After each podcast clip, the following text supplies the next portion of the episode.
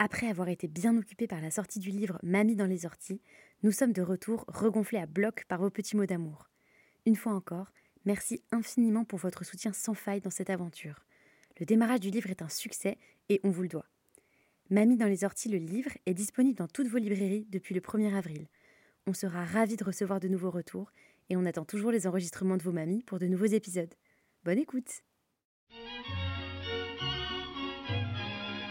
très fière de voter et j'espère que toutes les femmes auront rempli leur devoir. Ressemble à mes parents? Ah non, pas du tout. Aucune femme ne recourt de gaieté de cœur à l'avortement. Il suffit d'écouter les femmes. Moulinex, libère la femme, libère la femme, libère la femme. Bah, qui on va fréquenter? Les grands-mères? Janine est notre première mamie belge. Elle a 90 ans et a été enregistrée par sa petite fille Sophie. La vie de Janine nous plonge dans de multiples réflexions relatives à la condition des femmes de son époque. Mémoire vive de la guerre, tabou de la sexualité, allaitement ou encore désir d'indépendance. Merci Sophie et merci Janine de nous offrir ce témoignage.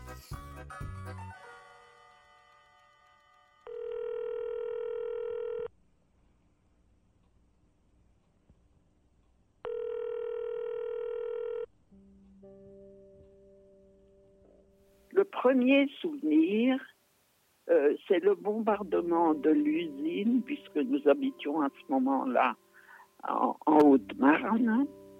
Hein, mes parents travaillaient là.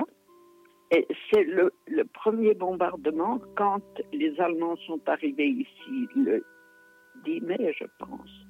Ils ont bombardé pas mal d'usines. Et euh, l'usine se trouvait à peu près à quoi 30-40 mètres. Donc nous sommes allés nous mettre à l'abri dans une cave extérieure à la maison. Et mon premier souvenir, ça a été de dire, oh, je dirais à la maîtresse que je n'ai pas eu le temps d'étudier ma, ma géographie. Oh, et ça me tracassait. oh, j'avais 9 ans, presque 10 ans, oui. 9 ans et demi, disons. Alors, le deuxième souvenir, c'est quand on est parti en évacuation. Mon père avait appris à conduire à un jeune de 17 ans dont la voiture était là, mais le père était à l'armée. Et une euh, qui travaillait euh, à l'usine et dont le mari était aussi sous les drapeaux. Ils avaient tous les deux une voiture. Mon père, voyant que ça tournait mal, leur a appris à conduire en vitesse. Et on est parti à trois voitures. Euh, pour moi, c'était un peu le premier grand voyage, si tu veux. Et je ne mesurais pas du tout le, tragique.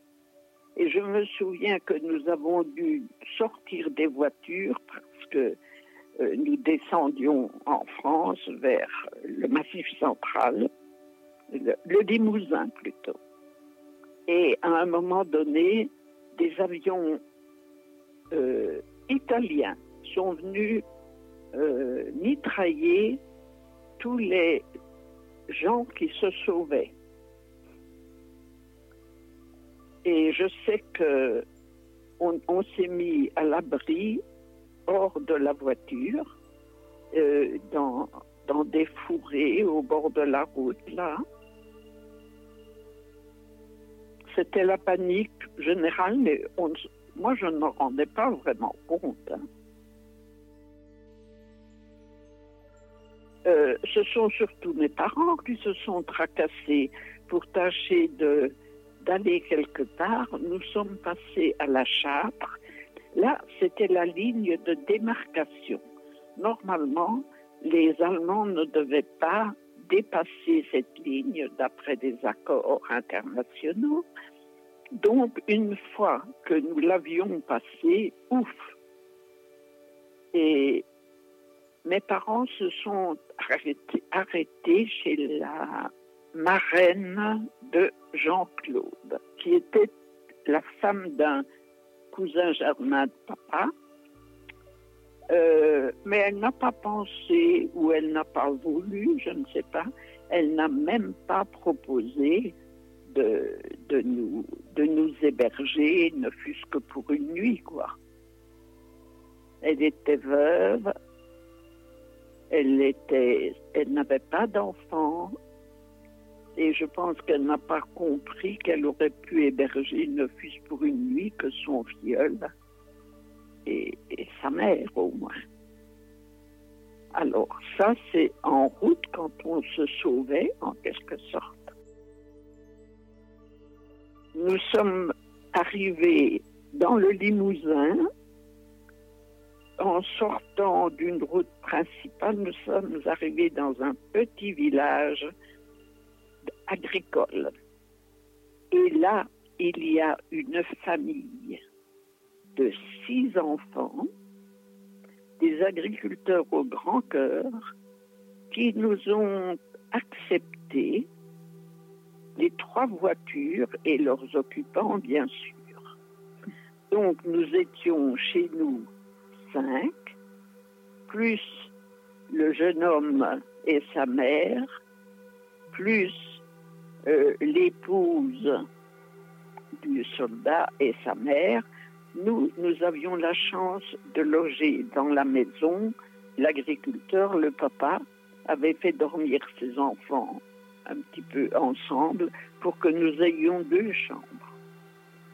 Et les, les autres personnes ont été logées dans des remises. Oh, mais ça a été toute une installation parce que ça a duré environ trois mois. Nous sommes restés là en plein été. Pour nous, là, il ne se passait pas grand-chose. hein. Les Allemands ont continué leur avance, mais pour nous, on n'a pas vu grand-chose. On- disons que c'était la vie en plein air. Peut-être que le dernier souvenir qui, qui me reste, et ça Jean-Claude s'en souvient aussi, alors qu'il était tout jeune, lui, hein, euh, c'est à la débâcle. À ce moment-là, nous habitions à Vence. Donc nous étions rentrés en Belgique.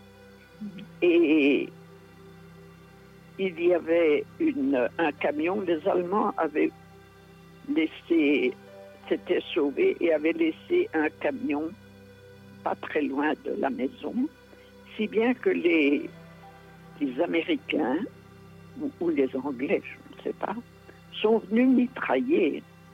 Et à un moment donné, la, mitraille est entrée au-dessus de la porte. Et Jean-Claude en a encore le souvenir, alors qu'il était tout petit. hein. Et à ce moment-là, là j'ai quand même quelques flashs. Il y avait un jeune Allemand. Les Allemands appelaient sous les drapeaux n'importe qui. En dernier, il fallait remplacer ceux qui étaient prisonniers, ceux qui étaient morts, ceux qui étaient malades, hein, les, les- les blessés. Et un petit jeune de dix- oh, 17 ans, un petit Allemand, il jouait avec nos biquettes. Tu vois comme on peut être euh, quand même insouciant à cet âge-là.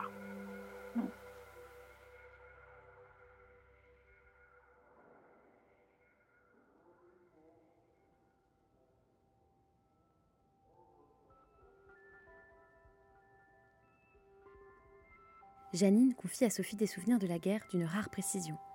Ces descriptions sont si claires parvient sans mal à se projeter à cette époque et à imaginer une enfance ballottée entre tragédie de la guerre et insouciance due à l'innocence de la jeunesse.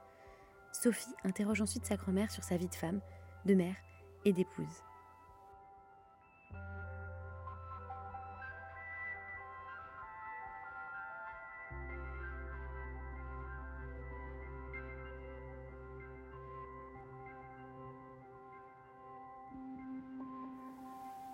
Si tu entends par histoire d'amour être euh, sensible à quelqu'un, mais sans que ce soit physique, je te dirais que vers 8 ans, oh, j'admirais un garçon qui avait environ oh, 50 plus que moi. Évidemment, je n'en ai jamais parlé, mais il était beau. Il dessinait bien. Et alors, ça me paraissait quand même très bien. Quant à dire que c'était une grande histoire d'amour, c'est resté, c'est peut-être, c'est la première fois que j'en parle. Donc, ça ne devait pas être très visible. Mais par ailleurs, plus tard, je crois que je me suis un peu méfiée de l'agent masculin. Il faut dire que j'ai admiré beaucoup ma mère qui est morte très jeune quand j'avais 13 ans et qui a été malade, etc. Et j'ai gardé un grand souvenir, euh, souvenir très positif d'elle. Et je me suis retrouvée avec trois hommes à la maison. Était cela, bref, je me suis sentie euh, le besoin de, de me protéger des hommes. Et il a fallu la grande patience de votre grand-père pour me prouver qu'on pouvait être aimé et faire un bon bout de chemin ensemble. Les autres, peut-être que j'ai eu, étais-je vraiment admiratif d'un homme ou en tout cas, ce serait resté tout à fait euh, théorique. Parce que, bien sûr, il n'était pas question d'avoir des, des relents de sexualité, je veux dire. C'était, c'était mal. Et puis, c'était un peu le principe que l'on nous disait étant jeune. Rentrez vos poules, je sors mon coq. Donc c'était plus se protéger qu'autre chose. Non, je ne peux pas dire que j'ai eu un amoureux. Je te dis, j'ai peut-être eu des petits coups de, de cœur, mais qui sont restés tout à fait, tout à fait euh, théoriques et, sans, sans aucune. Non.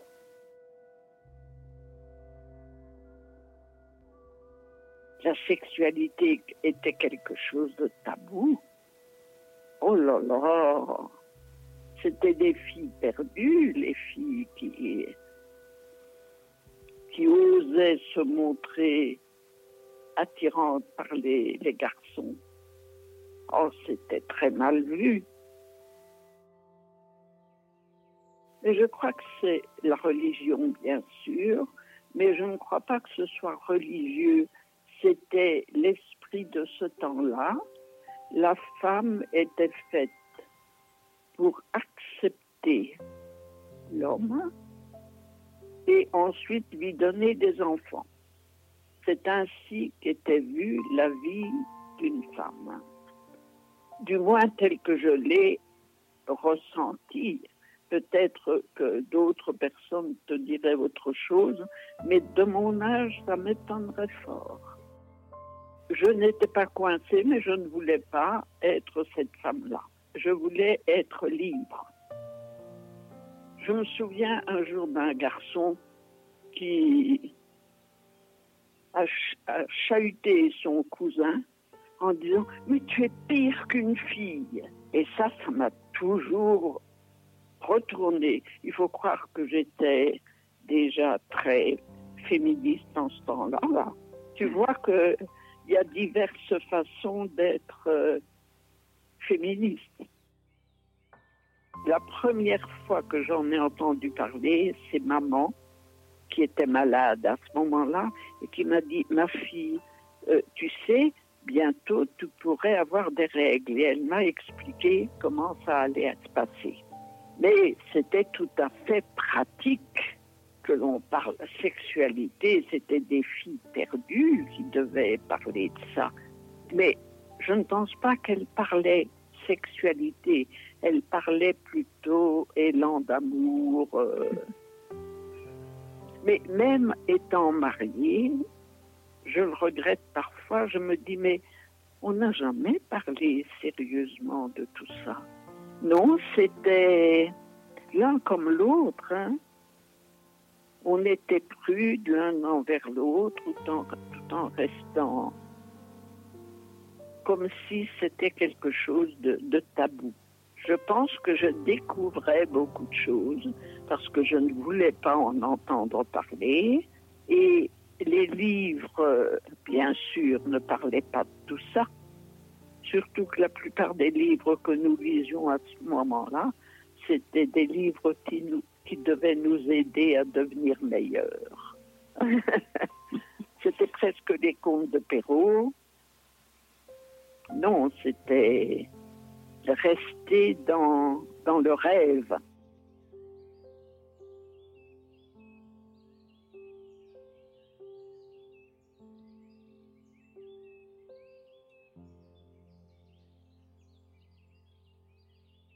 J'avais quand même 32 ans quand je me suis mariée, hein, ou du moins 31.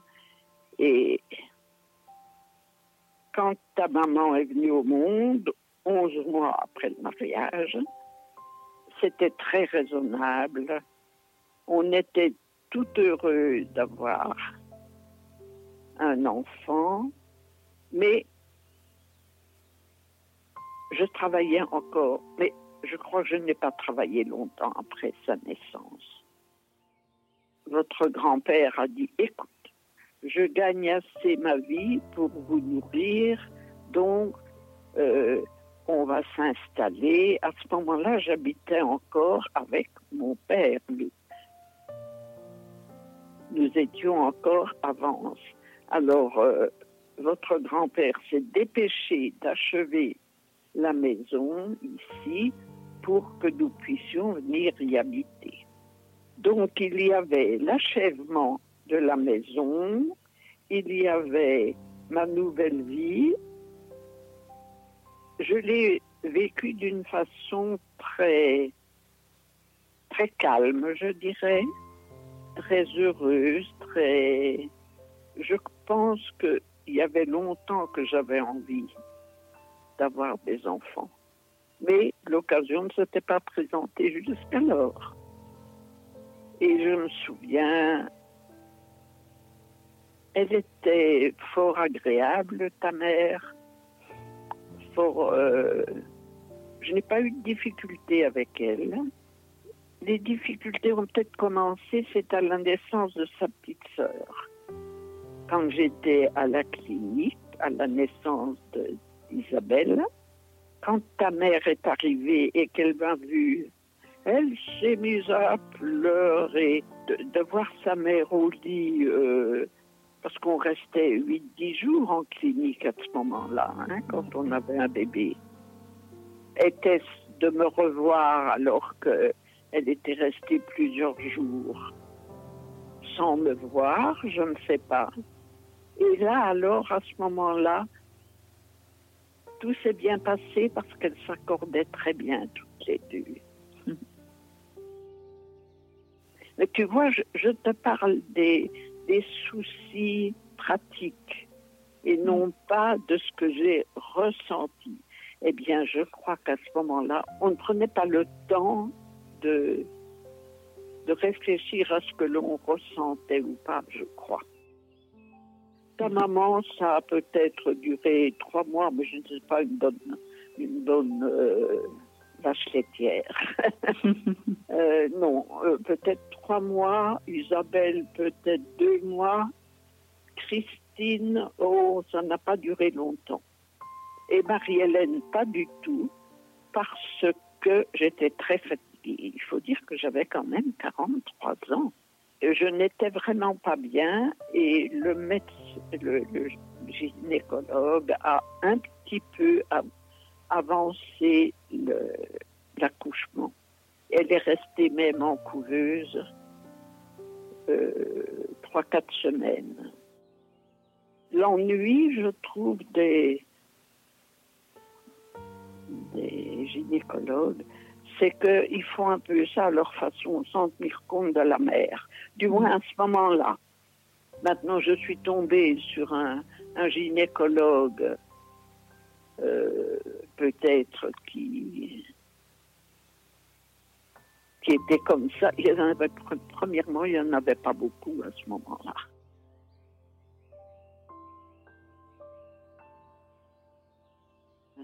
Qui m'a rendu la plus fière.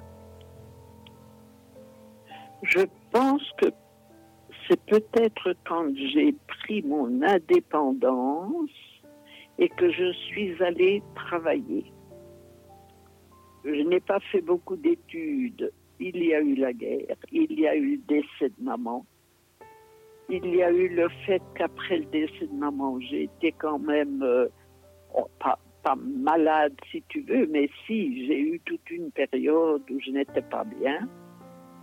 Et j'avais commencé des études d'enseignante que je n'ai pas terminées.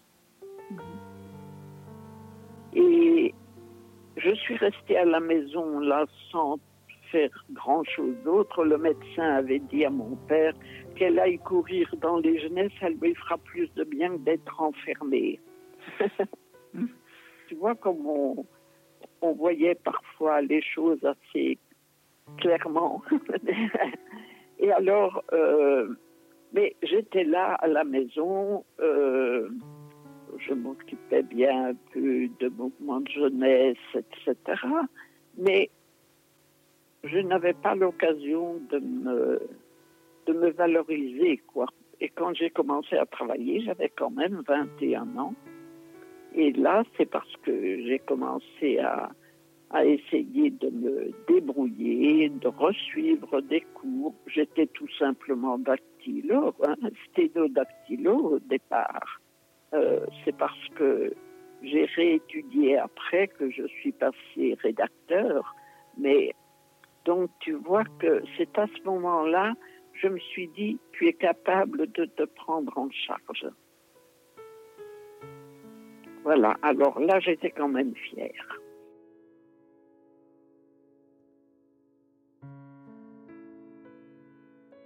D'ailleurs, ça c'est plus ancien que moi, mais il y avait beaucoup de femmes qui mouraient plus tôt que les hommes. Elles, mouraient en couche, ou même euh, elles mouraient avant parce qu'elles étaient esquintées, quoi. Hein? Elles avaient trop d'enfants ou elles avaient du tout trop travailler et le mari dirigeait.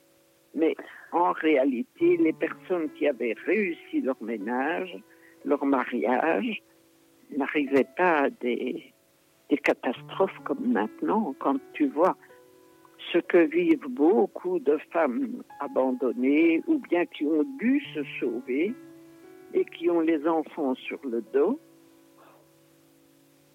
Je ne sais pas si elles sont plus heureuses. Elles sont libérées